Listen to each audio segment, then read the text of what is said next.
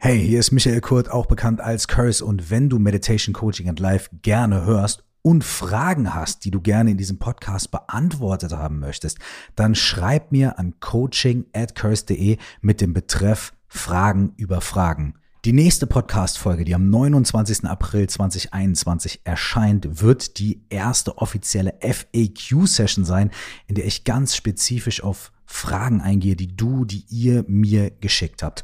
Und ab da wird es immer mal wieder diese FAQ-Folgen geben. Also schreibt mir an coaching at curse.de mit dem Betreff Fragen über Fragen. Und übrigens, in der nächsten Folge gibt's auch eine kleine Überraschung oder eine große. Lohnt sich also eh reinzuhören. Bis dahin, viel Freude und viel Spaß mit der heutigen Folge. Herzlich willkommen bei Meditation Coaching in Life. Mein Name ist Michael Kurt, auch bekannt als Curse.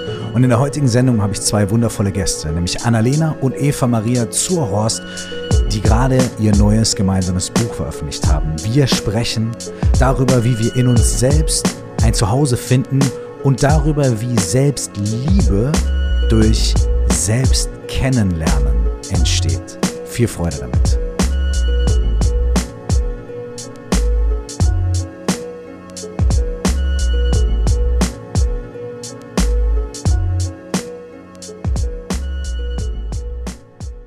Geht eigentlich Selbstliebe und warum verdammt nochmal hat Selbstliebe eigentlich grundsätzlich immer damit zu tun, dass wir uns selbst besser kennenlernen müssen? Und was hat das Ganze mit Meditation zu tun? Was hat das Ganze mit Dating zu tun? Und was hat das Ganze damit zu tun, eine Bäckerei zu eröffnen. Genau über diese Dinge spreche ich heute mit Eva Maria Zurhorst. Sie ist Autorin von ganzen 14 Büchern, die sich sage und schreibe über eine Million Mal verkauft haben. Sie ist Psychotherapeutin und Coach vor allem im Bereich Beziehungen, Liebe und Partnerschaft. Und vor allem ist sie auch begeistert für Meditation und für das Vermitteln von Meditation. Und ich spreche mit Annalena Zuhorst. Annalena Zuhorst ist die Tochter von Eva Maria Zuhorst und sie hat gerade ihr erstes Buch veröffentlicht. Und ich hoffe, dass die Millionen bei ihr genauso nachher auf den Verkaufszahlen stehen. Es gibt es als Hörbuch, als Buch zum Lesen und es gibt einen begleitenden Online-Kurs. Wir werden über all das sprechen und vor allem werden wir darüber sprechen, warum und wie wir uns immer zuerst selbst begegnen müssen, bevor wir wahrhaftig anderen Menschen begegnen. Es gibt einen ganz kurzen Disclaimer für alle audiophilen Menschen unter euch. Ich entschuldige mich für die nicht ganz optimale Qualität dieses Interviews. Wir haben es im Internet aufgenommen und konnten nicht mehr auf die einzelnen Tonspuren eingreifen. Aber ich glaube, die Inhalte sind wahnsinnig gut und wichtig und wertvoll. Und mir hat das Gespräch sehr viel Spaß gemacht und deswegen möchte ich es euch auf gar keinen Fall vorenthalten. Also äh, lauscht auf das, was gesagt wird und wie es gesagt wird und nicht so sehr darauf, wie es jetzt akustisch klingt. Aber ich glaube, es ist vertretbar und gut und wir müssen uns keine Sorgen machen. Und Punkt um. Ich wünsche euch ganz viel Freude und Inspiration. Die hatte ich nämlich während des Gesprächs persönlich sehr und freue mich, das jetzt mit euch zu teilen. Herzlich willkommen euch beiden. Vielen, vielen Dank nochmal, dass Sie die Danke. Zeit haben. Sehr, sehr gerne, sehr, sehr gerne. Ähm, ich freue mich mit euch beiden jetzt zu sein. Wir haben eben schon gesagt, das ist so ein bisschen mehr Generationen äh, Haushalt, den wir hier gerade gemeinsam aufstellen. Und, ähm, und da würde ich auch gerne direkt schon mal ähm, einsteigen. Ne? Denn äh, es gibt ein ganz neues Buch, was du, Annalena, geschrieben hast, natürlich auch mit Unterstützung und Support äh, von der Eva. Und ähm, dieses Buch, äh, das erste, was ich darüber erfahren habe, ist, es soll das Thema Meditation ähm, jüngeren Menschen nahebringen. Mhm. Ja? Das finde ich, finde ich, finde ich wunderschön. Dann habe ich aber in das Buch reingelesen und habe gesehen, ja, da, da, da passiert viel mehr. Da passiert ja viel mehr. Da geht es ja gar nicht jetzt nur darum, okay, setz dich hin und, und, ne, und achte auf den Atem und so weiter, sondern es geht ja wirklich um, viele, viele äh, Themen, Selbstwertgefühl, Vergleichen mit anderen Menschen und so weiter. Ne? Und da habe ich zwei Fragen. Erstmal ähm, vielleicht an Annalena auch direkt irgendwie, was, was war für dich der Auslöser, zu sagen, okay, das Buch, das muss ich schreiben? Und die zweite Sache ist, ähm, wenn wir von diesen Themen Selbstliebe und so weiter sprechen, Ja, was hat denn das mit Meditation zu tun? Sage ich jetzt mal ganz ketzerisch. Ich fange mit der zweiten Frage an, weil da habe ich eh gerade drüber nachgedacht, als du ähm, am Anfang das ein bisschen gesagt hattest, dass du dachtest, es geht um Meditation in dem Buch. Ich brauchte eine lange Zeit, wo meine Mutter schon längst mit der Meditation angefangen hat, um zu verstehen, warum für mich die Meditation so wichtig ist. Und ich bin der Meinung, dass wenn man nicht diesen Zugang zu dem Thema Selbstwertschätzung, Selbstliebe versteht und versteht, wie viel alles, was man da draußen erlebt, mit dem eigenen Inneren zu tun hat, dann weiß man gar nicht, warum man meditieren sollte. Und das war so ein bisschen der Punkt, warum wir gesagt haben, man kann jetzt nicht einfach ein Meditationsprogramm dahin klatschen, weil dann fragen sich die meisten, die sich nie damit beschäftigt haben, warum soll ich das denn machen? Ich kriege das auch so hin. Da ähm, schreibe ich noch mal eine coolere Nachricht oder nehme ich noch mal ab oder ähm, stelle stell mich noch mal cooler da oder so. Ähm, aber das ist ja genau der Punkt, warum wir das Buch geschrieben haben, weil es eben nicht geht, wenn man probiert, äußerlich da irgendwie rumzuschrauben, rumzumachen, sondern weil wir beiden der Meinung sind und die Erfahrung gemacht haben, dass man nur wirklich was verändert, wenn man in sich was verändert und wenn man in sich für eine Veränderung sorgt. Aber das muss man halt erstmal verstehen, bevor man sagt, ach ja, jetzt mache ich mal eine Meditation. Hm. Okay. Das heißt, es ist so ein bisschen, ich sage jetzt mal, ist es so ein bisschen so ein trojanisches Pferd. Also es ist so ein bisschen, dass du sagst, ja, okay, es geht, es geht um diese Themen vordergründig, ne? aber eigentlich ist die Antwort nicht, jetzt machen wir hier dieses super coole Tool und jetzt machen wir hier das und so weiter, sondern eigentlich ist die Antwort, schau nach innen, reflektier deine eigenen inneren Vorgänge, aber du bist erst dafür ready, vielleicht, wenn ich dir vorher schon mal so ein bisschen erzählt habe, wofür das gut ist und wobei ich das unterstützen kann. Ist das so ein trojanisches Pferd? Würdest du das sagen?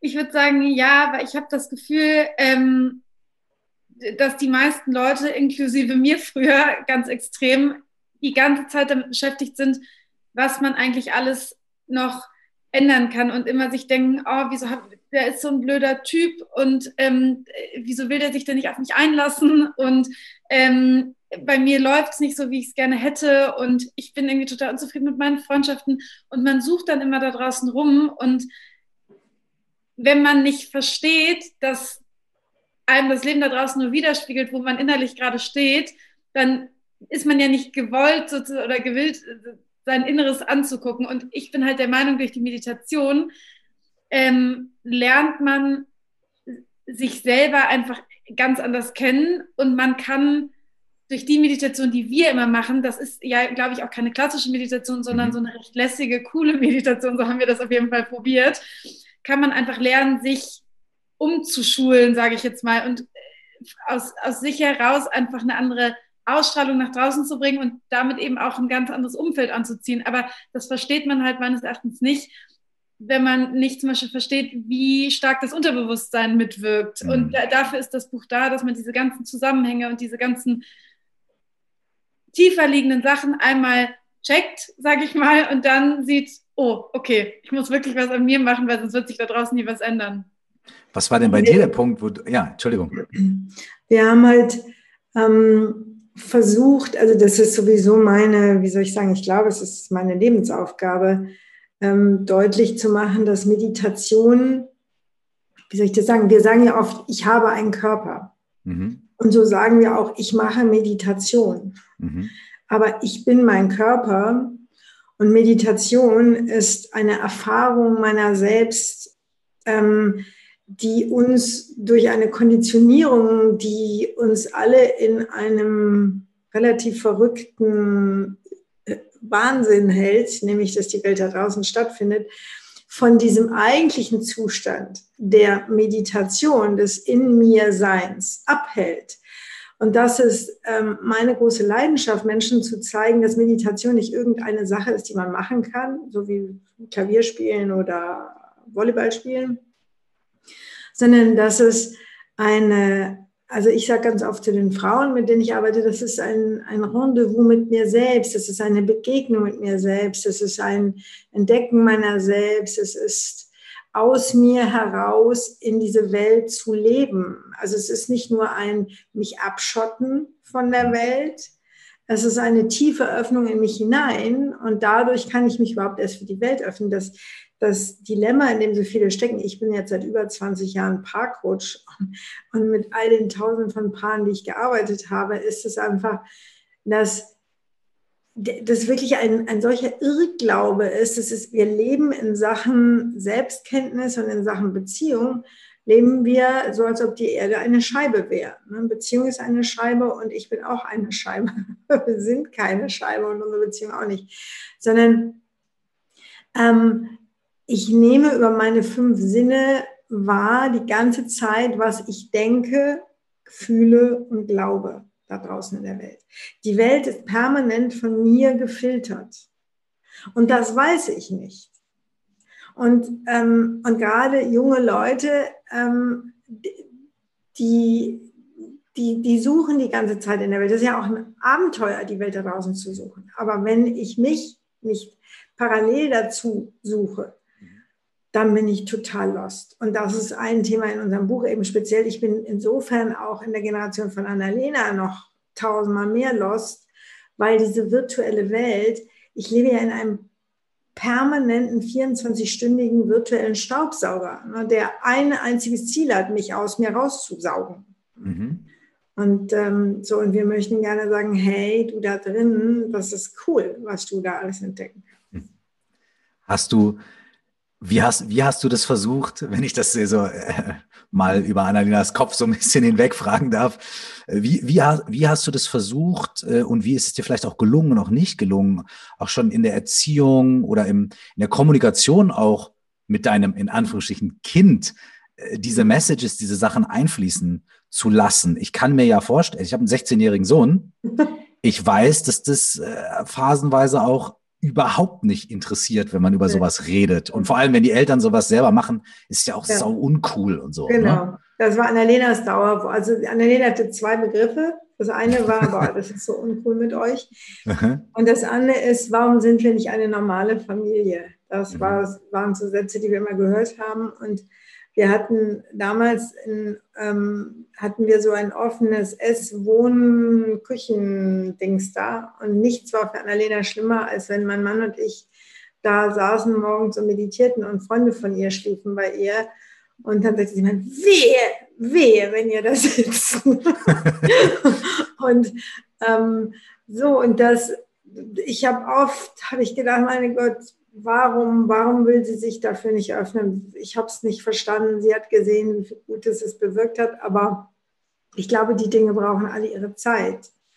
Und ähm, es war wie am Ende, muss ich jetzt ehrlicherweise zugeben, bei mir auch, dass das Leben Annalena einfach in die Schraubzwinge genommen hat und gesagt hat, gut, wenn du dich nicht freiwillig äh, dir selbst öffnest, dann fährst halt noch ein bisschen vor die Wand da draußen. Und so war es bei mir am Ende ja auch. Also ich habe mit der Meditation angefangen an einem Punkt in meinem Leben vor 25 Jahren.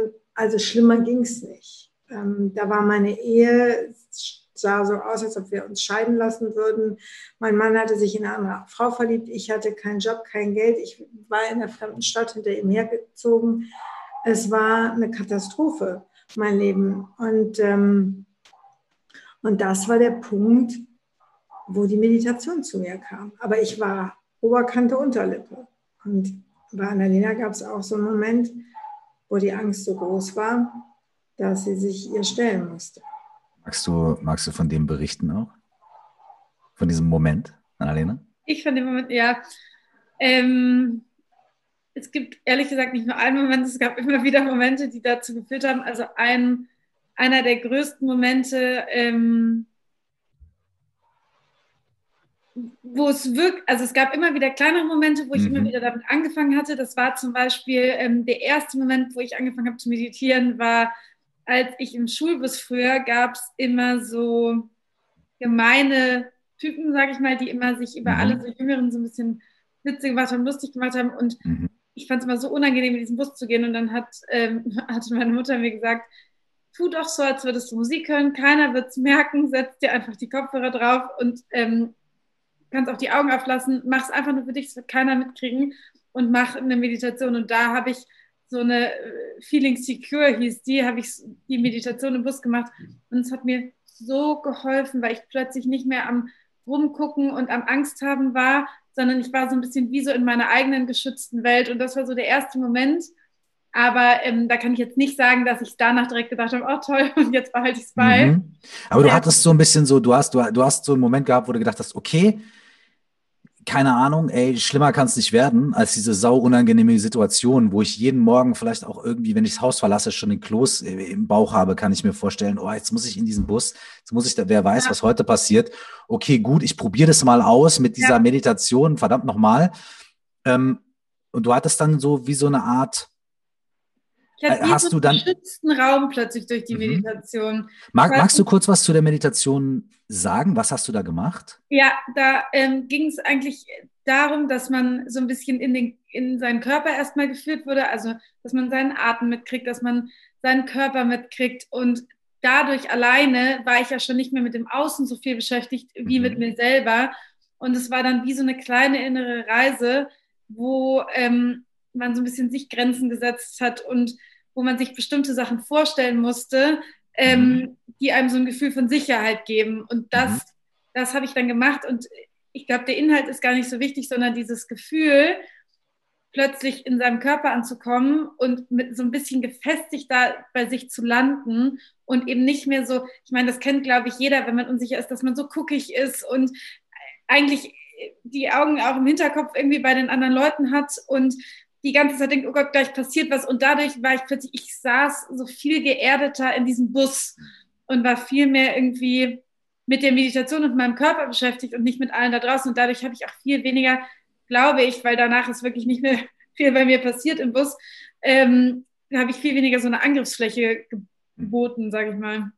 Wir haben Echt übrigens diese ja. spezielle Meditation, das war irgendwie ein ganz schönes, wir haben ja beschlossen, wir haben ja zu dem Buch einen Online-Kurs gemacht mit mhm. Meditation.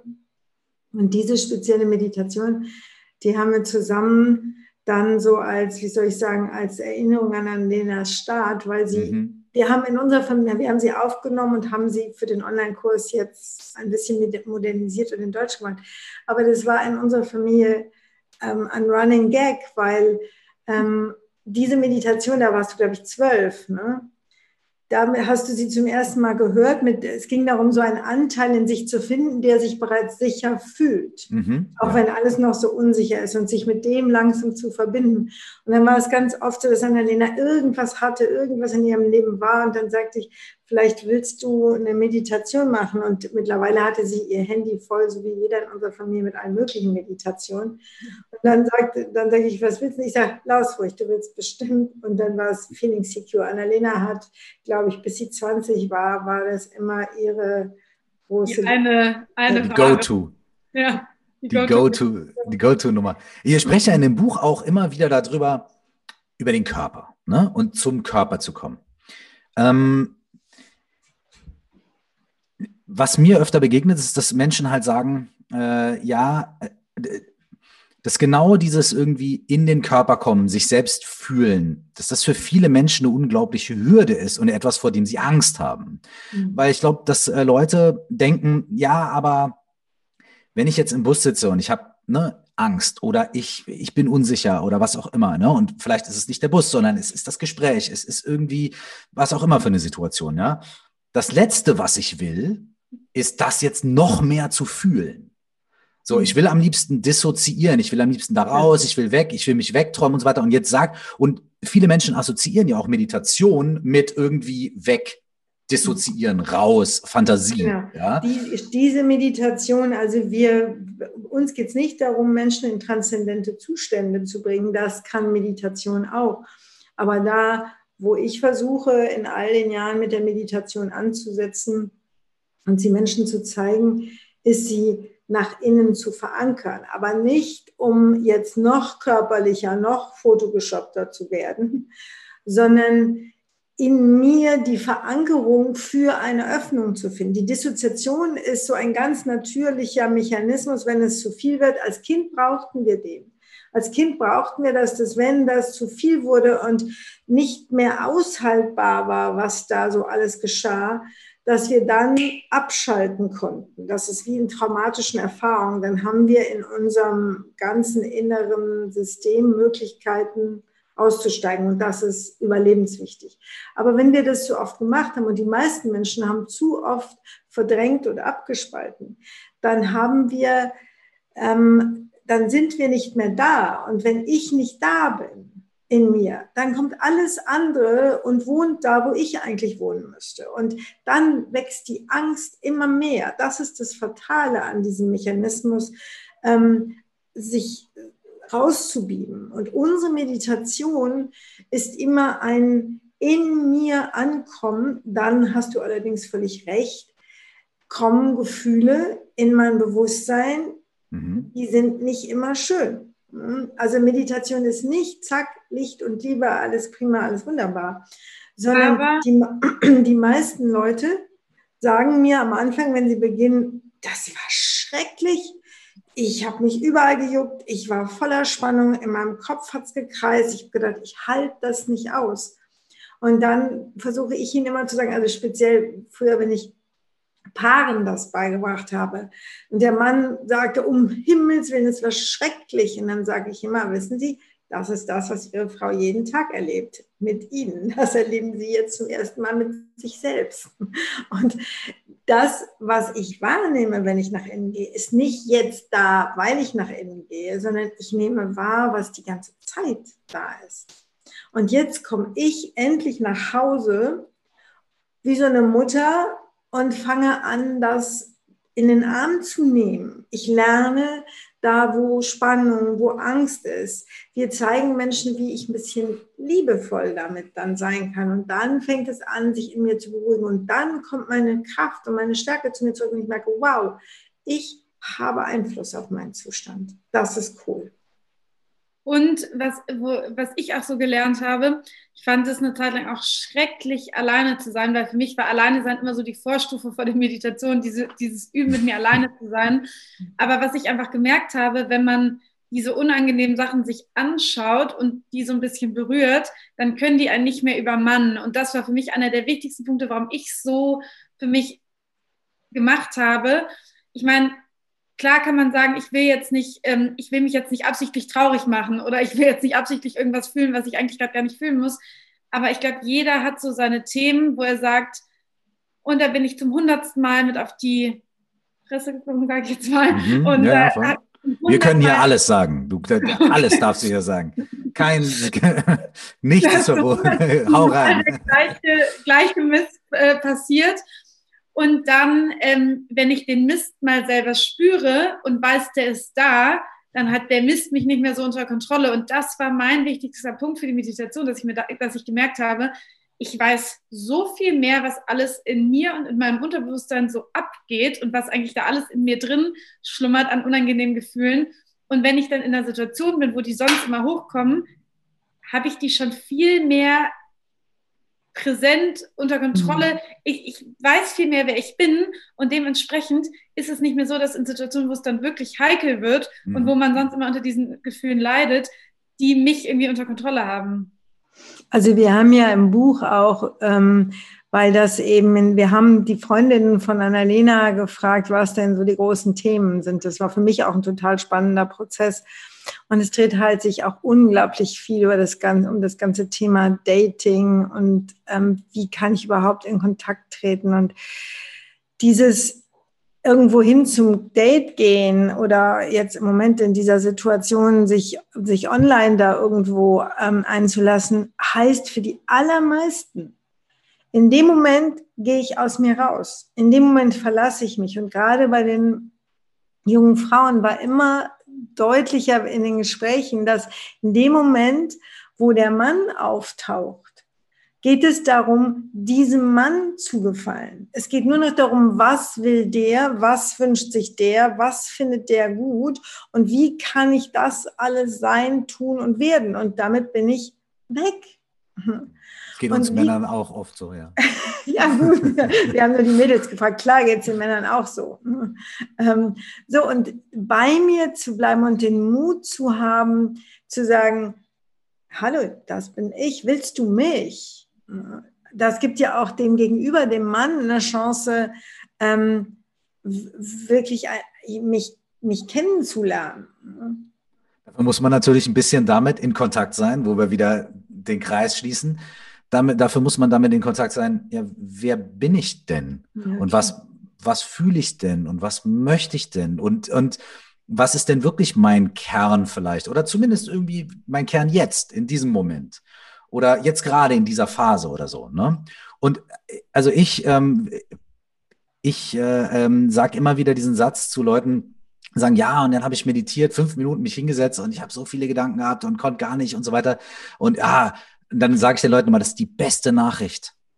Das ist das Beste, was dir passieren kann, weil das heißt, es funktioniert. Ah. und dann sind die Leute immer völlig verwirrt, weil sie, weil sie ja, weil man ja oft dieses Bild hat von, okay, ich, mhm. ich, ich mache dann Om Shanti Shanti oder äh, ich bin dann weißt völlig, äh, habe keinen Gedanken oder so. Ne?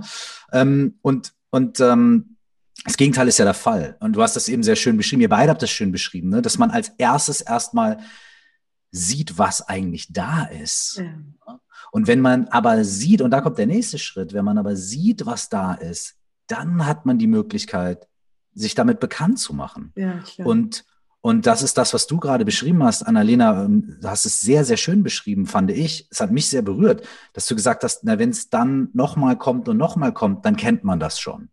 Und wenn es in irgendeiner Extremsituation kommt, wo man sonst einfach überwältigt wird, dann sagt man, Moment mal, ja, ich bin überwältigt, aber ich kenne das ich, ich kenne dieses Gefühl, das so. Und schon hat man so ein bisschen so eine andere, andere Ebene dazu. Ja. Ähm, und was mich, was mich interessieren würde, Annalena, ist, ähm, du hast dann gesagt, okay, das, das, hat irgendwie ein bisschen gewirkt, aber es war trotzdem noch lange nicht der Punkt, wo du gesagt hast, jetzt lasse ich mich auf Meditation ein. So, äh, wie, wie, wie, wie ging diese Reise weiter dann nach diesem ersten Taster, sag ich mal?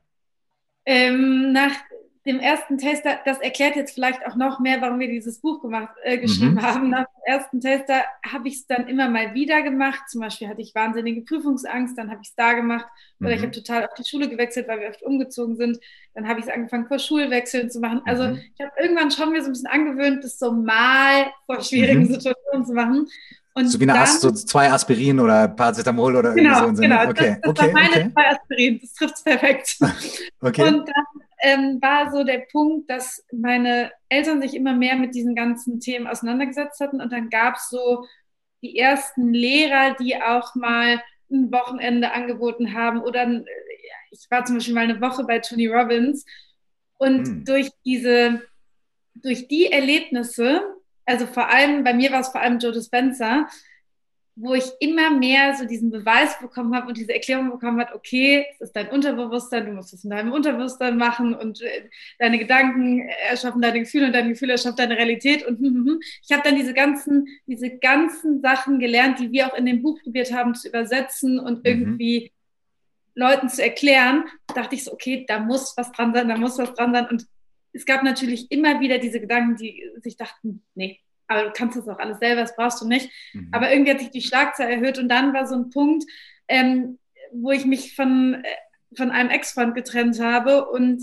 in so einem wirklich ewigen Dating-Dilemma war, wo ich immer nur Männer angezogen habe, die sich nicht auf mich einlassen wollten, die mich nicht wirklich meinen und wo ich immer war, also wieso kann der sich denn nicht einlassen? Ich wäre doch so bereit für eine neue mhm. Beziehung. Mhm. Und mit all dem, was ich dann wusste und mit vielen Gesprächen mit meiner Mutter, wurde mir immer mehr klar, okay, da ist nicht einfach jemand, der sich nicht einlassen kann, sondern ich habe, wenn ich ehrlich bin, obwohl ich eigentlich ein gutes Gefühl mit der Trennung hatte, weil ich das auch wollte, habe ganz viel von der Beziehung noch eben nicht verarbeitet und unterbewusst habe ich so eine riesen Panik, dass ich noch jemand jemals so nah an mich ranlasse und mich noch jemals so auf jemanden einlasse, dass das nicht einfach so ist, dass es nicht einfach irgendwelche Typen sind, die mich nicht wollen, sondern dass ich da überhaupt gar keine Möglichkeit lasse. Und dass jemand, der sich nicht auf mich einlässt, meinem Unterbewusstsein deutlich besser, also deutlich weniger Angst macht, als jemand, als diese, die Möglichkeit, sich nochmal auf jemanden einzulassen, der mir nochmal Schmerz bereiten könnte, wo es nochmal nah und verletzlich werden konnte und dass mich mein Unterbewusstsein sozusagen geschützt hat und dass das alles kein Zufall war, dass es auch nicht die blöden Typen da draußen waren. Und da habe ich irgendwie gemerkt, weil das war für mich so ein krasser Beweis von diesem Gleiches zieht Gleiches an und von diesem Gesetz der Resonanz. Und ich habe das so live mitbekommen und ich hatte da einfach schon deutlich mehr Wissen als vielleicht früher, wenn solche Situationen in meinem Leben waren, dass ich dachte, okay, es hilft jetzt alles nichts mehr. Ich weiß es und ich erlebe es und ich verstehe es. Ich muss jetzt an den Schmerz ran und ich muss jetzt an das, was ich vielleicht in der Beziehung mal erlebt habe oder was ich damals zum Beispiel schon für Verlustängste hatte, die muss ich mir jetzt alle angucken, weil sonst wird sich das nicht ändern. Weil egal, wer da in mein Leben kam, es war wirklich immer das Gleiche und es war wie, als hätte mhm. jemand gesagt, haha, guck mal, du bist immer noch am mhm. gleichen Punkt wie vorher. Die Hunde drehen da vorne total durch, weil ständig einer an die Tür hämmert. Kann ich mal kurz rausrennen? Ja, wie gesagt, wir, wir sind hier völlig, ihr könnt euch auch einen Kaffee okay. kochen währenddessen und okay. so, ein Bier trinken, wie ihr möchtet. Ganz entspannt. Ja, okay. und das, das, war dann einfach so, dass es, dass es wirklich irgendwann fast absurd war, sich das nicht anzugucken und nicht zu verstehen, okay, das passiert jetzt alles gerade nicht ohne Grund. Ähm, und da passiert mir immer genau das Gleiche.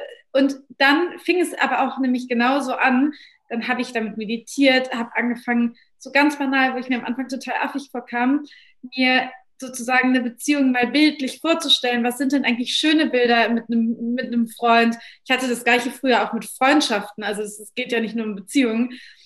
Und ich habe auch gemerkt, wie sich immer mehr was geöffnet hat und wie sich dadurch mein Leben wirklich auch immer ein Stückchen bewegt hat, wenn ich das eine Zeit lang durchgezogen habe. Und klar gab es Momente, wo ich es dann wieder hinten angestellt habe, weil ich dachte, das brauche ich jetzt doch nicht.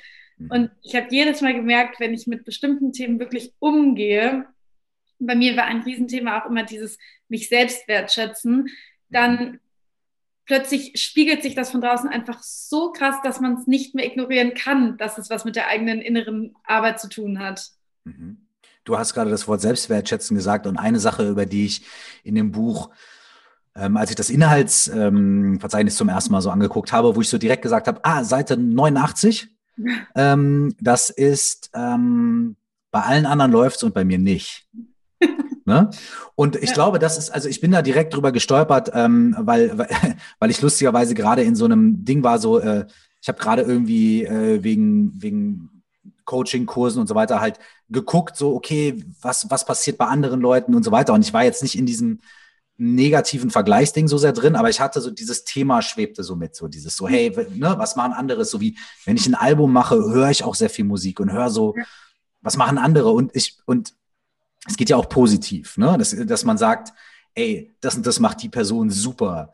Warum funktioniert es für die Person? Was könnte das bei mir sein? Was bei mir genauso gut, also nicht zu kopieren, aber so, ne, dieses Positive zu schauen, wie kann ich mich inspirieren lassen? Aber ganz, ganz oft ist es ja die andere Seite der Medaille. Ne? Ganz, ganz oft und vor allem in der Zeit, wo man Instagram, Snapchat, TikTok und so weiter. Und da geht's ja jetzt nicht nur darum, wer ist, wer sieht hübscher aus oder wer ist jetzt cooler im Fitnessstudio gewesen, sondern da geht's dann auch um, wer macht die lustigeren Dings und die schöneren Dances und wer hat die aktuelleren Memes und wenn ich den Meme poste, das Meme heißt es ja, oder die, der, der, die das, mir egal, Meme poste, was letzte Woche schon out war, dann bin ich nicht mehr und soll ich überhaupt posten? Und es übersetzt sich ja auch noch in, in andere Dinge, in äh, tagespolitische, äh, tagesaktuelle Sachen, äh, poste ich gerade das Richtige zu dem richtigen Thema oder, äh, oder habe ich mich nicht genug informiert und war das letzte Woche, ist das nächste Woche? Und ich habe das Gefühl, dass vor allem ähm, jüngere Menschen, also auf jeden Fall auch noch Menschen, die jünger sind als ich, ja, unter einem immensen Performance-Druck und Vergleichsdruck dort stehen, weil man so ein bisschen das Gefühl hat, ey, da ist halt immer so das, so jeder kann immer reingucken. So, so diese, die, man kann gar nicht mehr so die, die, die, die Rollläden runter machen, ne? Oder die, die, so, weil jeder kann immer reingucken. Ah, ich gehe aufs Instagram-Profil von der Person. Hat die das gepostet und hat die das Richtige und wie sieht die aus und was, wie positioniert die sich und so weiter und so fort. Ähm, und da kommt ja auch ähm, einmal das, aber es kommt auch dieser Aspekt, glaube ich, rein, dass man, dadurch, dass wir alle dann versuchen, das richtig zu machen und alle versuchen, das zu kuratieren, dadurch kommt, glaube ich, das ist ein gegenseitiges Wettrüsten. Weil wir alle irgendwie das so aufbauen, dass die anderen Menschen um uns rum denken, oh, bei der Person läuft's und ich muss auch und dann rüstet die Person auf und dann gucke ich äh, kleines unsicheres Wesen bei der Person und denke mir, ah, ach herrje, bei der läuft es super gut. Und ich glaube, wir, wir machen uns damit gegenseitig irgendwie platt. Du und hast so was Wichtiges gesagt. Du hast gesagt, wir rüsten auf, weil der Effekt von dem Ganzen ist ja, dass wir in einer immer dickeren Rüstung sind.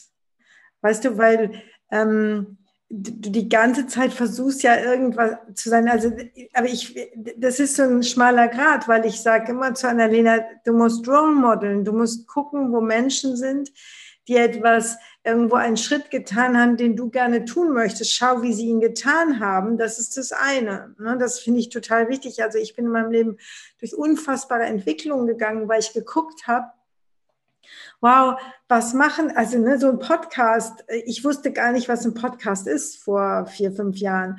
Und dann hat mir jemand gesagt, du musst einen Podcast machen. Du warst mal Hörfunkjournalistin. Ich so, was ist ein Podcast und so. Und dann, so, und dann habe ich natürlich gehört, wie machen andere Leute das. Mhm. Aber dieses Ding, wenn du anfängst, ständig zu gucken, ob du ausreichst, dann versuchst du immer mehr du kommst immer mehr von dir weg und hast immer mehr so eine Abschirmrüstung um dich herum und die wird immer, immer dicker, weil du gar nicht mehr dich traust, du selbst zu sein. Und das, diese Rüstung, die macht dich nicht sicher. Das glaubst du nur. Die hält dich von allem ab. Und das ist so fatal, dass du überhaupt ähm, gar keine, keine unmittelbaren echten Begegnungen auch mehr hast. Das ist ein Riesenthema, was wir immer und immer wieder miteinander besprochen haben, auch mit Annalenas Freundinnen. Ähm, dieses, wenn du dich nicht traust, dich zu zeigen, auch in dem Sinne, dass du dieses Zauberwort für die Liebe Nein, Nein, Nein, Nein, Nein lernst, ähm, dann bist du irgendwann ein surreales Wesen, aber nicht du selbst. Und du wirst immer einsamer kam da drauf durch die Seite 89, durch dieses, ähm, ich, ich habe gesagt, ich habe durchs Inhaltsverzeichnis geblättert und ah, Seite, okay, Seite 89, zack, ich habe mir sogar gemerkt und jetzt ist es wahrscheinlich total falsch. Aber in meinem Kopf ist es die Seite 89, ist auch egal. Das ist diese, dieser Teil, ähm, bei allen anderen läuft's, hm. aber bei mir nicht. Und da, da, da, da erzählst du Annalena eine, eine, auch eine, eine also eine plakat, also nicht eine plakative Geschichte, sondern eine Geschichte, die das ja sehr, sehr schön illustriert. Und ich weiß nicht, ob du, ob du entweder die Geschichte oder das Prinzip oder diese Erfahrung irgendwie gern einmal teilen würdest mit mir oder mit, mit ja. uns. Also ich fand das nämlich also sehr, wir haben es alle schon erlebt, wir haben alle genau dieses Ding schon erlebt, aber trotzdem ist es, glaube ich, echt gut, wenn wir es mal, wenn wir es immer wieder hören. So. Ich habe das in der letzten Zeit auch wirklich, merke ich das auch immer, immer wieder, weil also die Geschichte war, ähm, dass es ein Mädchen gab, das da habe ich noch, äh, noch nicht in München gewohnt, das war noch deutlich früher. Ähm, die war immer wahnsinnig beliebt und irgendwie jeder wusste, wer die ist. Die hatte auch immer saukoole Posts. Da ging es gerade mit dem Posten so los. Mhm. Ähm, und es war für jeden klar, wer diese Person ist. Und long story short, war sie eines Abends dabei. Ich lernte sie kennen und es stellte sich raus, dass all das, was ich über sie gedacht hatte, gestimmt hat. Es war ein wahnsinnig schönes Mädchen, aber ähm, es war gleichzeitig auch ein, ähm, ich weiß nicht, wie man am besten, was man am besten für ein Wort dafür nimmt, ein Mädchen mit wahnsinnig vielen Ängsten und Problemen, die man ihr nie hätte angesehen, nie. Und die sind an dem Abend rausgekommen, ähm, was jetzt nicht dazu geführt hat, dass ich dachte, ach, was bist denn du für eine schwache Person, sondern was dazu geführt hat, dass ich dachte, oh, Gott sei Dank ist diese auch nicht perfekt. Ja. Und ähm, das ist, fällt mir auch auf, wie oft es das mit Paaren gibt, auch heutzutage genau wegen diesem Instagram. Man sieht da Beziehungen und denkt sich immer, es kann doch, es ist ja Wahnsinn, die wohnen schon zusammen und die, weiß ich nicht, die haben ein Leben, die fahren gefühlt nur in Urlaub und es ist alles ganz toll. Und dann merkt man zum Beispiel, so Kleinigkeiten, ach so, die sind nie zu zweit im Urlaub, die haben sich nämlich zu zweit gar nichts zu erzählen, kommt dann raus. Oder die wohnen zusammen, aber ähm, der, eine, der eine geht fremd, ähm, immer wenn er quasi nicht in der Wohnung ist oder so. Also so viele Sachen, wo man sich immer so einen Druck mitmacht und mit vergleicht und dann kommt plötzlich raus, ist nicht so, wie man denkt. Und ich hatte die Diskussion, ich meine, ich habe durch die, Eltern, äh, die Arbeit meiner Eltern ja wahnsinnig viel mitbekommen, was sich eigentlich hinter Beziehung so verstecken kann. Also ich kannte jetzt nie die Beziehung, aber natürlich habe ich auch ab und zu mal Geschichten mitbekommen, weil meine Eltern mir damit ja auch helfen wollten. Und so oft gibt es Freunde von mir, die sagen, nee, also die so und so, die haben wirklich eine Top-Ehe. Also die Familie ist mhm. einfach nur glücklich. Und wo ich mir sage, das kann sein, aber man weiß gar nicht, was sich bei anderen eigentlich dahinter versteckt. Und das soll jetzt, deswegen sind die anderen nicht schlechtere Menschen, weiß mhm. Gott nicht. Bei uns hat sich das ja, bei uns gibt es das ja auch alles. Ähm, aber es ist einfach zu leicht zu sagen, bei denen läuft so gut und es ist auch meines Erachtens falsch und fast ein bisschen gemein, wenn man jemand ist, bei dem eben nicht alles gut läuft, das für andere immer so darzustellen. Weil manchmal denke ich mir so, dann lass es doch einfach, dann tu doch nicht so, als hättet ihr gerade die Traumbeziehung und setzt damit andere unter Druck. Du musst ja auch nicht sagen, mir geht's scheiße, aber dann, dann, dann zieh dich doch einfach ein bisschen von dem ganzen Geposte und Gemache und Getue zurück, weil man, glaube ich, auch unterschätzt, wie viele sich darüber Gedanken machen und wie viele sich damit dann im Endeffekt vergleichen. Ich glaube, dass man oftmals ja auch in so einer Situation wieder das Gefühl, äh, wieder das gleiche Gefühl hat, ne? nämlich dieses, okay, ich muss das mal, ich muss hier was darstellen, ich muss irgendwie einen Status repräsentieren oder ich muss irgendwas Bestimmtes ähm, mir kreieren, damit ich einen gewissen Wert habe, damit ich Zuspruch bekomme, damit ich ne, Likes bekomme und so weiter. Ne? Dass das wahrscheinlich die Menschen, durch die wir uns so gepusht fühlen, boah, ich muss das machen, weil die, äh, dass die genauso auch denken, ähm, okay, ich muss das machen wegen denen. So, ne? Ja. Weil, weil, du, du, du sprichst auch da wieder davon, in dem Buch zu sagen, ey, schau mal für einen Moment auf dich und komm mal auch für einen Moment in deinen Körper und schau, was, was passiert da jetzt gerade, was, was ist da wichtig, was, ne? Ähm, ist es so, würdest du sagen, dass dieser, dieser Prozess davon immer wieder eigentlich zu sich zu gucken, immer wieder zu sich zu schauen, immer wieder auch auf den Körper zu hören, immer wieder zurückzukehren, dass das wirklich dass das wirklich so blöd wie es klingt, aber für vielleicht könnte ich sagen, alle Themen im Leben erstmal eine gute Idee ist?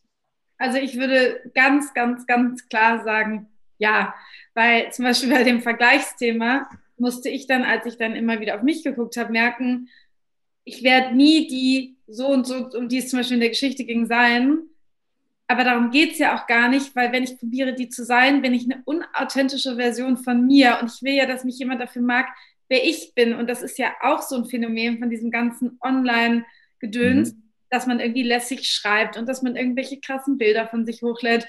Und am Ende ähm, ist man auf einem Date und der Typ denkt, ach, ich hatte doch so eine lässige, wieso ist denn die jetzt gar nicht mehr so lässig, weil man plötzlich Gefühle hat und weil man plötzlich anfängt zu klammern, weil man eben doch eigentlich gar nicht so locker ist, wie man es hingestellt hat.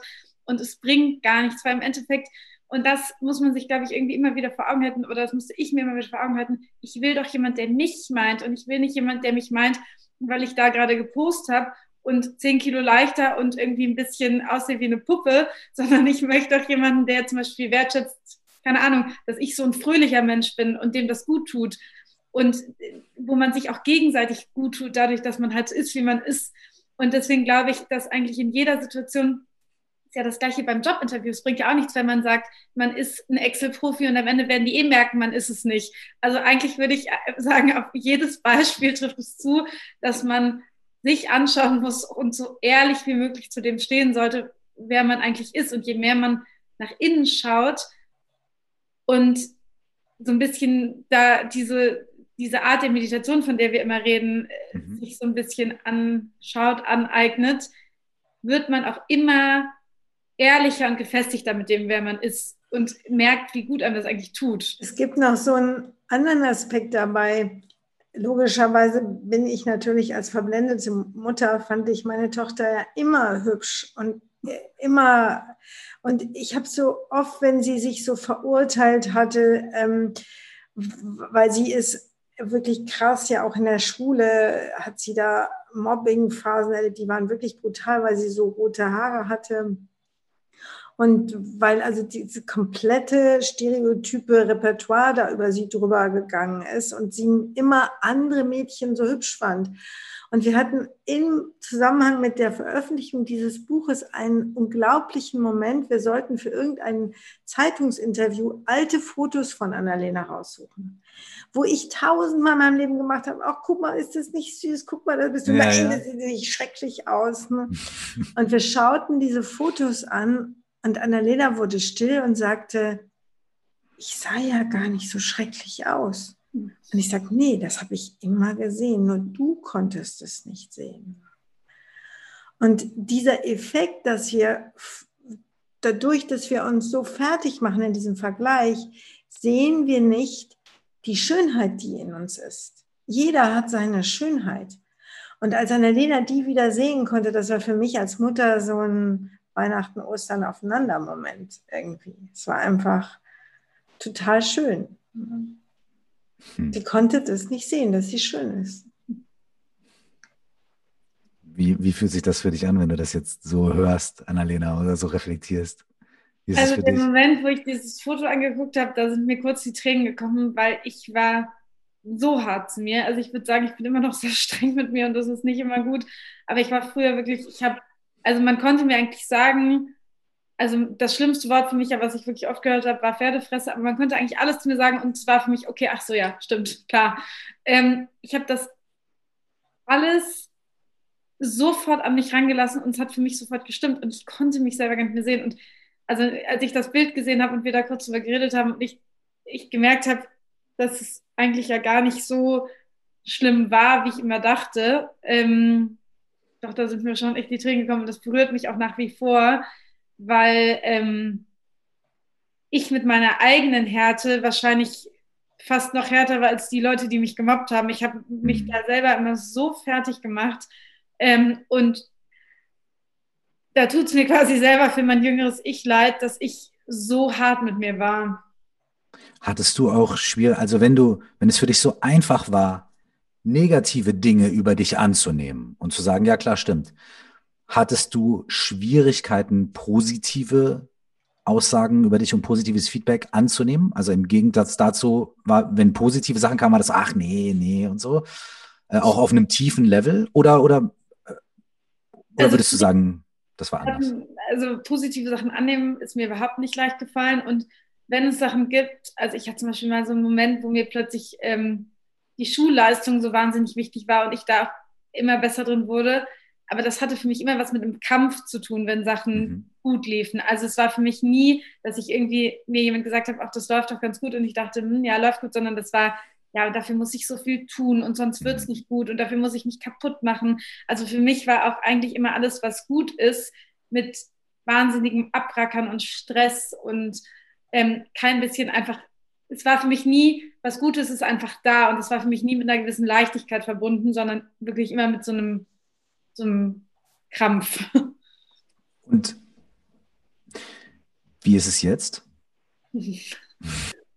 ähm, also, ich habe schon über die Jahre jetzt gelernt, mich in einem ganz anderen Licht zu sehen. Sonst hätte ich das mit dem Buch auch wohlbemerkt niemals gemacht, weil man muss dazu sagen, ja.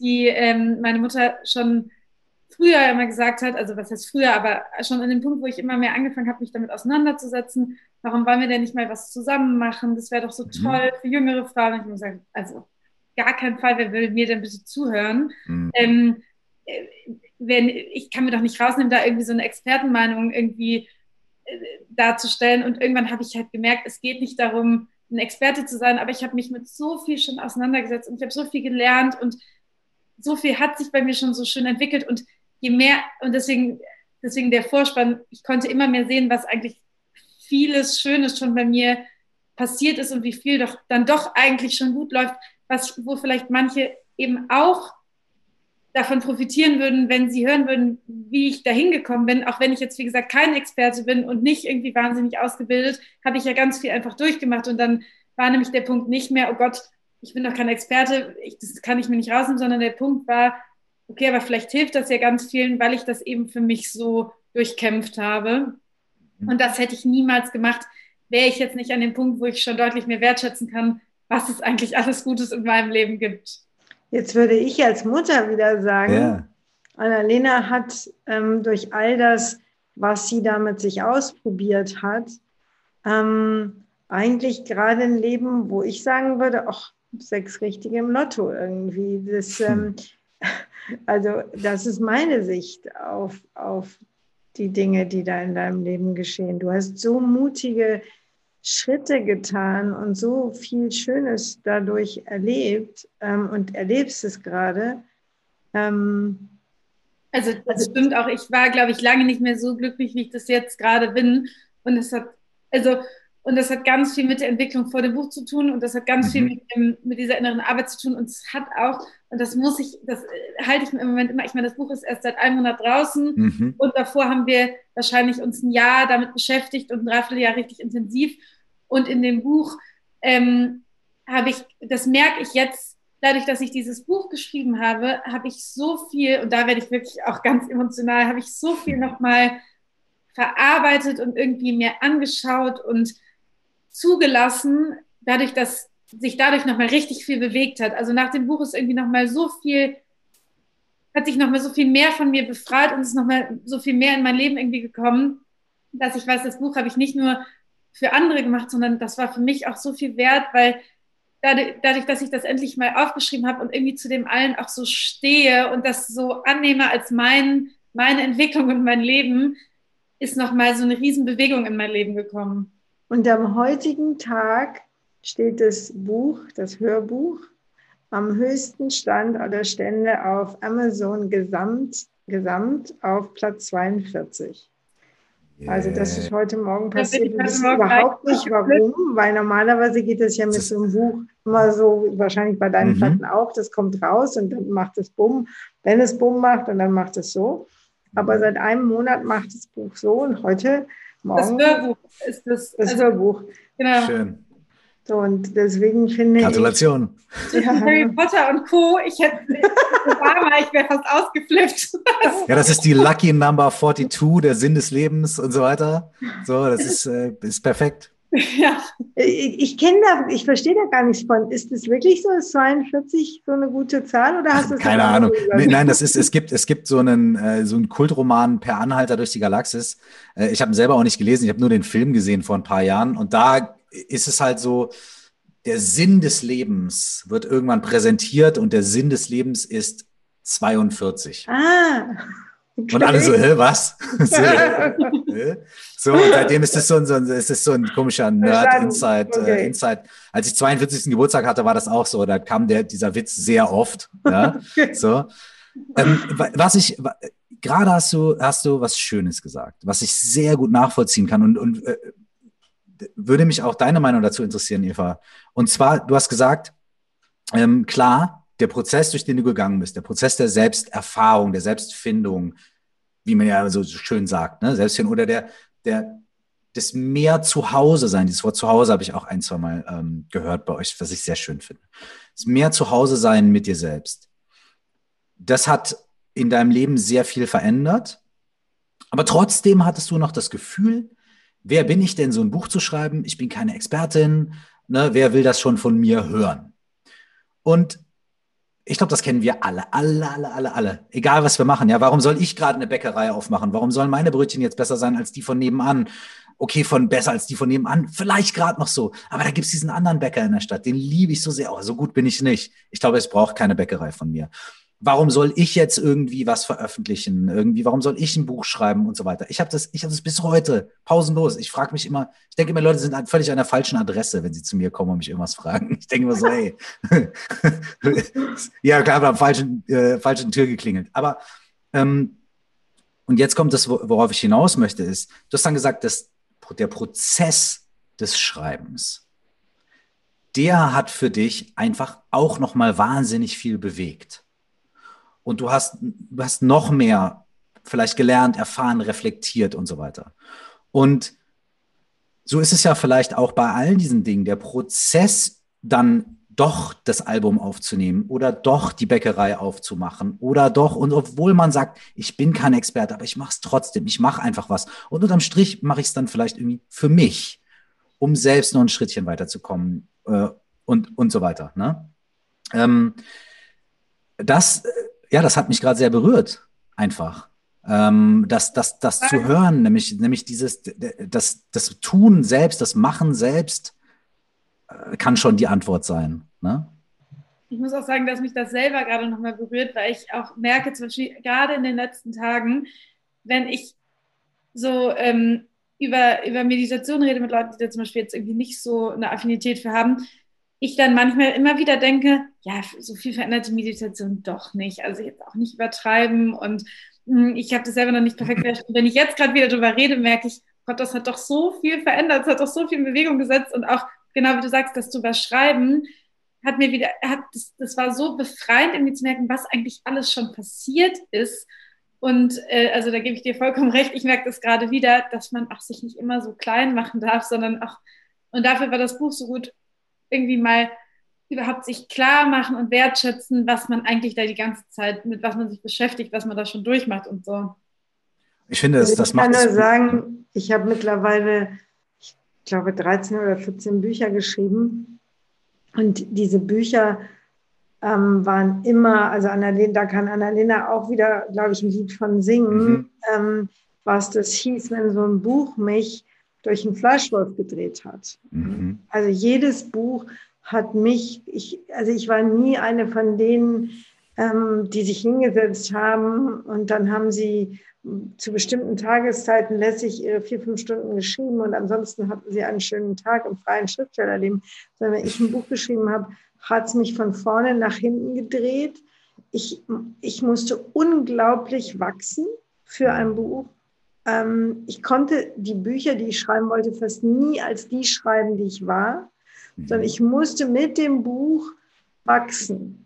Und ich habe ich hab auch zu Annalena immer wieder vorher gesagt, ich sage, Annalena, du wirst sehen, du musst das Buch durch dich durchtransportieren. Du darfst kein Buch schreiben mit deinem Kopf. Du musst das Buch leben. Und wenn du beginnst es zu leben, wird es dich verändern. Und am Ende des Buches bist du dann auch ein Stück weit neu geboren. Und, ähm, und ich glaube, das konntest du jetzt ja selber auch erleben, wie das ist, dieses Ganze, was sie ja manchmal mit mir auch erleiden musste. Also mein Mann und meine Tochter, wenn ich ein Buch schreibe, ist jetzt nicht schick zu Hause dann mit mir. Ganze 14 Mal.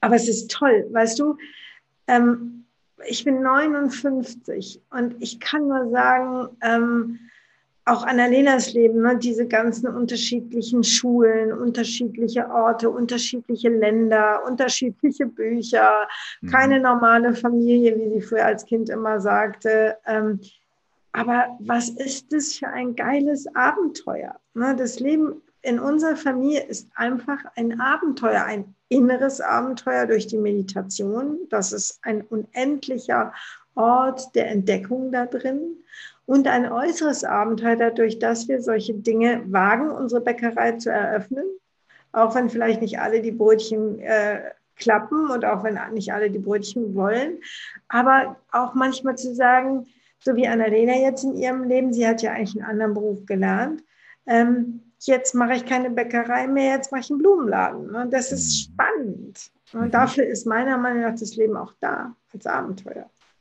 Und es gibt den Menschen, die das mitbekommen, die das lesen, die das Hörbuch hören, ähm, auch diese Inspiration mit. Und das finde ich bei dem Buch, es hat mir sehr gut gefallen daran an dem Buch, dass es die Kapitel schließen äh, immer damit ab, so, ne, ja, und jetzt, was mache ich jetzt damit?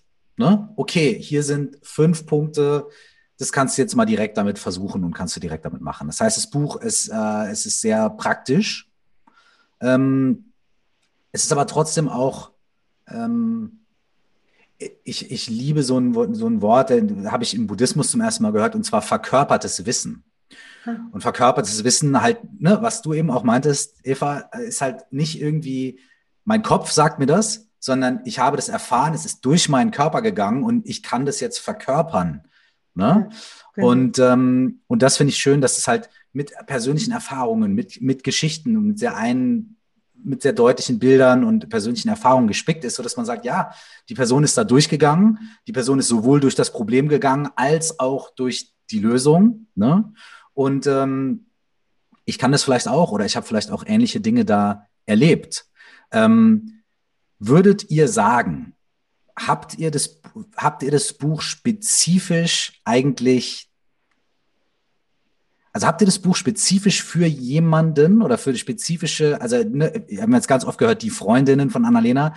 Würdet ihr sagen, habt das Buch eigentlich für die Freundinnen von Annalena geschrieben oder für, für jemand anderen spezifisch? Also der Auslöser war sicherlich, ähm, warum ich dann dachte, okay, ich bin doch bereit, weil es ähm, eine Freundin, an die das auch gewidmet wurde, gab, mit der ich einfach immer wieder diese Unterhaltung hatte und die auch sich immer mehr dafür geöffnet hatte, okay, Meditation, okay, so läuft das eigentlich und da immer mehr so ein bisschen mitgegangen ist. Aber ich, ich würde aus dem Gefühl sagen, dass es nicht für eine Person oder meine Freundin geschrieben wurde, sondern für all die Mädchen, die nicht an dem Punkt sind, wo sie sozusagen schon deutlich spirituelleren Menschen bereit sind zuzuhören und da so richtig einsteigen können, sondern für Mädels, die irgendwie ganz normal in ihrem Leben, sage ich mal, hängen und die einfach so ein paar Sachen haben, die nicht geknackt werden und die sagen, okay, ich würde gerne was machen, aber ich brauche da einen entspannten Zugang zu. Und das, glaube ich, ist, ist das, was meine Mutter und ich durch das Buch erreichen wollten, dass Leute sich nicht belehrt fühlen, dass Leute sich nicht ähm, irgendwie, dass, es, dass sie damit nicht überfordert werden, sondern dass sie auf so eine entspannte, liebevolle Art und auf eine persönliche Art, deswegen sind da ja auch diese ganzen persönlichen Erfahrungen drin von mir oder von Freundinnen, in dieses Thema so ein bisschen reingebracht werden und irgendwie denken, ah, wie angenehm, da komme ich rein, das verstehe ich und da fühle ich mich auch als ganz normaler Mensch völlig aufgehoben, weil das macht total Sinn. Hm. Und ihr habt eben gesagt, dass es, es gab einen Online-Kurs dazu. Oder gibt ja. es den noch? Weil wenn Leute den, den jetzt gibt verpasst es haben. Unbedingt. Das ist meine große Leidenschaft wiederum an dem ganzen Projekt. Dass ähm, mir ist ein, ich habe so viele Meditationen in meinem Leben aufgenommen und ähm, so, aber dass, dass ich mit Annalena zusammen Meditationen mal aufnehmen konnte für dieses, also zum Buch, ähm, sodass die, die, die dies lesen, nicht nur verstehen, worüber wir reden, sondern es mit uns tun können und dass halt Annalena auch Meditationen gesprochen hat und dass wir die innere Welt, die für sie wichtig ist, in die Meditation reinschreiben konnten. Das war mein großes Highlight an dem ganzen Ding. Und wir haben halt diesen, diesen Online-Kurs, wo wir erklären, wie das geht mit der Meditation und wie wir das so machen. Aber da sind eben auch die Meditationen, wo es halt darum geht, eben feeling secure, sich sicher fühlen oder aber auch, wie ich gute Grenzen setze, wie ich mit diesem Teil, den man immer so das innere Kind nennt, auch sein kann, wie ich in einer Beziehung lerne, weil das ist zum Beispiel ein großes Problem, ist, dass wir uns sehen nach einer liebevollen Beziehung, aber die meisten von uns haben sozusagen kein, keine Erfahrung in sich. Wir sehen uns nach dem Leben auf dem Mond, aber wir müssen erstmal anfangen, in uns zu entwickeln, wie ist für mich das Leben schön auf dem Mond. Und wir haben so eine Meditation, wo es einfach darum geht, dass ich mich langsam in so eine schöne Beziehungswelt hineinspüre, wie sie für mich ist und mich dafür öffnen und anfangen, in mir zu fühlen, wie das ist, wenn die Liebe in meinem Leben ist. Also wir versuchen mit den Meditationen, die, die Menschen, die jungen Menschen hoffentlich in das, was auf sie wartet im Leben hineinzubringen. In ein Leben, wo sie wertvoll sind, wo sie lernen, wie sie selbst für Heilung sorgen können und wie sie, wo sie anfangen können, sich die Dinge in ihre Vorstellungswelt und damit auch in die Welt ihrer Möglichkeiten zu bringen, von denen sie träumen. Abschließend gefragt, wenn ihr zwei ähm, die, bekannt, die, die schöne Wunderfrage, wenn ihr zwei morgen aufwacht und das, was ihr euch für das Buch gewünscht habt, ist absolut eingetreten. ich weiß. ne, woran würdet ihr das merken? Oder was, was, was wäre anders? Boah, das wäre. Genauso wie heute. das wäre ganz klar. Da würden so selbstverständlich ähm, junge Menschen sich hinsetzen, still werden und da drin das das für sich erschaffen. Das wäre so wie wenn sie zum Sport gehen. Also das für mhm. Annalena und mich ist es so, so wie andere zum Sport gehen. So gehen wir ganz selbstverständlich morgens in die Meditation. Und die Mädels würden sagen, das wäre vielleicht noch doller. Hör mal, ähm, so wie, was weiß ich, die zusammen ins Fitnessstudio gehen.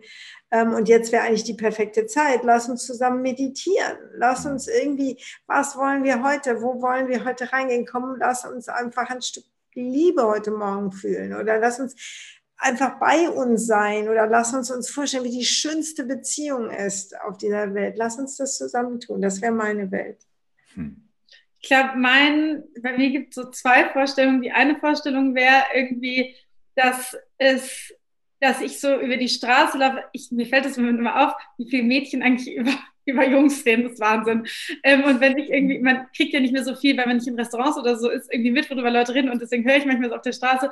Und es geht wirklich immer um Jungs. Und ich glaube, mein Highlight wäre, wenn ich so Mädels hören würde, die irgendwie sagen, ach, ich habe heute Abend ein Date, gut, jetzt mache ich erstmal das, wenn ich mich liebe Programm, dann fühle ich mich irgendwie vorbereitet, so dass man so hört, wie so im Alltag mit diesem, mit diesem Online-Programm rumgeschmissen wird als Vorbereitung für irgendwie eine schwierige Situation oder ich fühle mich halt wieder so unsicher, jetzt höre ich gleich mal, wenn ich mich liebe. Also ich glaube, wenn ich das mal im Vorbeigehen hören würde und das irgendwie so was ganz Umgängliches wäre, wie googeln oder so, dann wäre ich im siebten Himmel. Und ähm, ich glaube, was mein Haupt oder was für mich das größte Kompliment ist, wenn das jemand nach dem Buch sagt, ist so, wenn es so eine Selbstverständlichkeit wird, dass man eben nicht ein Opfer seiner Umstände ist. Das ist für mich immer der schönste Satz. Und wenn das bei den ähm, Frauen ankommt, dann bin ich ganz, ganz glücklich. Mega. Vielen, vielen, vielen Dank euch beiden. Danke ähm, dir, das war so schön. Ja, danke euch. Sehr, sehr, sehr schön mit euch zu sprechen. Ja. Das Buch ist draußen, das Hörbuch ist draußen auf 42. Wenn der Podcast kommt, machen wir es, bringen wir es auf 38.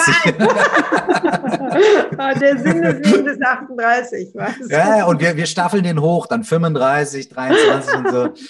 Absolut. Vielen, vielen lieben Dank euch. Ja, wir danken dir ganz herzlich.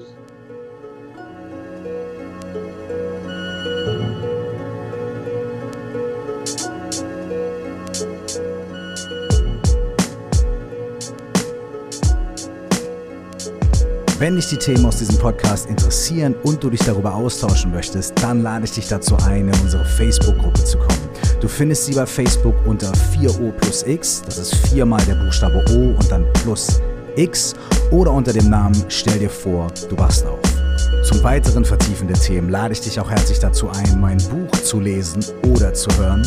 Es heißt auch, stell dir vor, du wachst auf und 4O plus X ist die Methode für mehr Achtsamkeit und Klarheit im Alltag, die ich darin beschreibe. Du findest das Buch überall, wo es Bücher gibt, sowohl als Hörbuch als auch als Paperback. Wenn du mit mir in Verbindung bleiben möchtest, dann besuch mich auf Instagram unter Cursed Zeit, auf Facebook unter Curse Official oder schreib gerne eine Mail an coaching at curse.de. Bis zum nächsten Mal, nur das Allerbeste.